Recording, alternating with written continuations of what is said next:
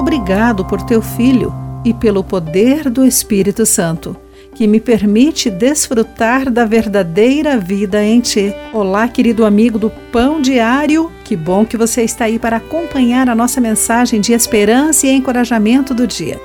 Hoje lerei o texto de Ruth Smith com o título Em Nossa Fraqueza.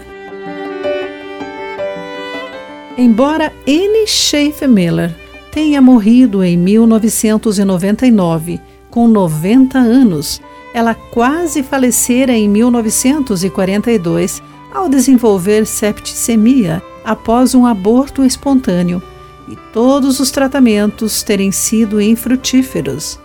Quando um paciente no mesmo hospital mencionou sua conexão com um cientista que estava trabalhando em uma nova droga milagrosa, o médico de N pressionou o governo a liberar uma pequena quantia para sua paciente.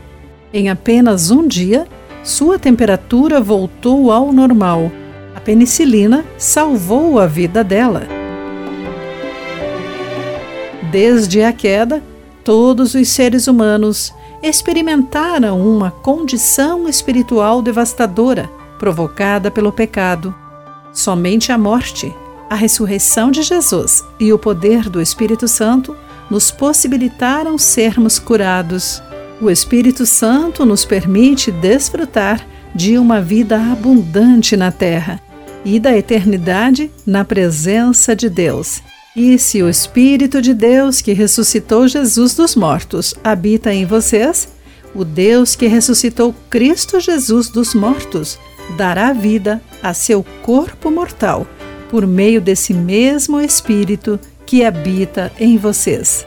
De acordo com Romanos, capítulo 8, versículo 11. Quando sua natureza pecaminosa ameaça tirar a sua vida, olhe para a fonte de sua salvação, Jesus, e fortaleça-se pelo poder do seu Espírito. O Espírito nos ajuda em nossa fraqueza e intercede por nós o povo santo, segundo a vontade de Deus. Querido amigo, como tornar-se mais consciente da presença e obra do Espírito Santo? Pense sobre isso. Aqui foi Clarice Vogaça com a mensagem do dia.